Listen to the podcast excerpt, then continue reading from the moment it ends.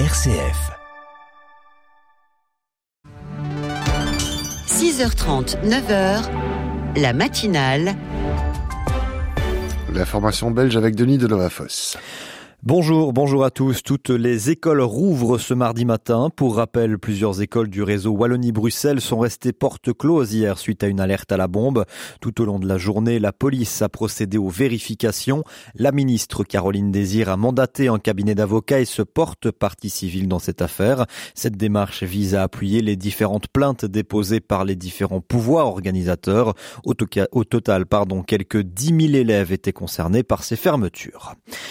Les fournisseurs d'accès à Internet devront bientôt payer une compensation financière en cas de panne prolongée. Les personnes confrontées à une panne majeure pourront solliciter une compensation. C'est ce que prévoit un projet de loi de la ministre des Télécommunications, Petra de Sutter. Selon elle, le nombre de plaintes concernant les pannes d'Internet a déjà doublé par rapport à l'année dernière. Pour bénéficier d'une indemnisation, les pannes devront être celles qui empêchent de naviguer sur Internet ou de passer des appels sur un téléphone mobile ou fixe pendant minimum 8 heures. Monique Olivier, ex-épouse du tueur en série Michel Fourniret, sera jugée devant la cour d'assises des Hauts-de-Seine à Nanterre à partir de ce mardi pour complicité dans l'enlèvement d'Estelle Mouza en 2003 et dans l'enlèvement, le meurtre et le viol de Marie-Angèle Domès en 1988 et de Johanna Parish en 1990. Le procès qui devrait durer au moins trois semaines selon le parquet sera le premier du pôle du tribunal judiciaire de Nanterre dédié aux affaires non élucidées. Puis à l'étranger toujours, la trêve entre Israël et le Hamas est prolongée de deux jours avec la libération prévue de 20 otages israéliens et 60 prisonniers palestiniens ainsi que l'acheminement d'aide dans la bande de Gaza où la situation humanitaire reste catastrophique.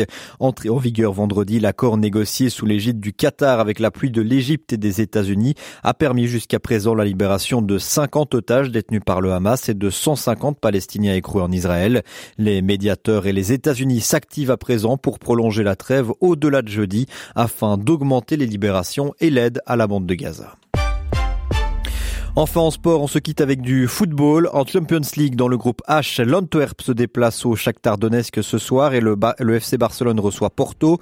Une victoire de l'Antwerp est le seul résultat qui maintiendrait mathématiquement les Anversois dans la course à la troisième place pour disputer la phase finale de l'Europa League. Au-delà de la victoire, l'Antwerp doit également soigner son goal average pour garder une infime chance d'être repêché en Europa League. C'est la fin de ce flash. Retour de la formation nationale belge dès 9h.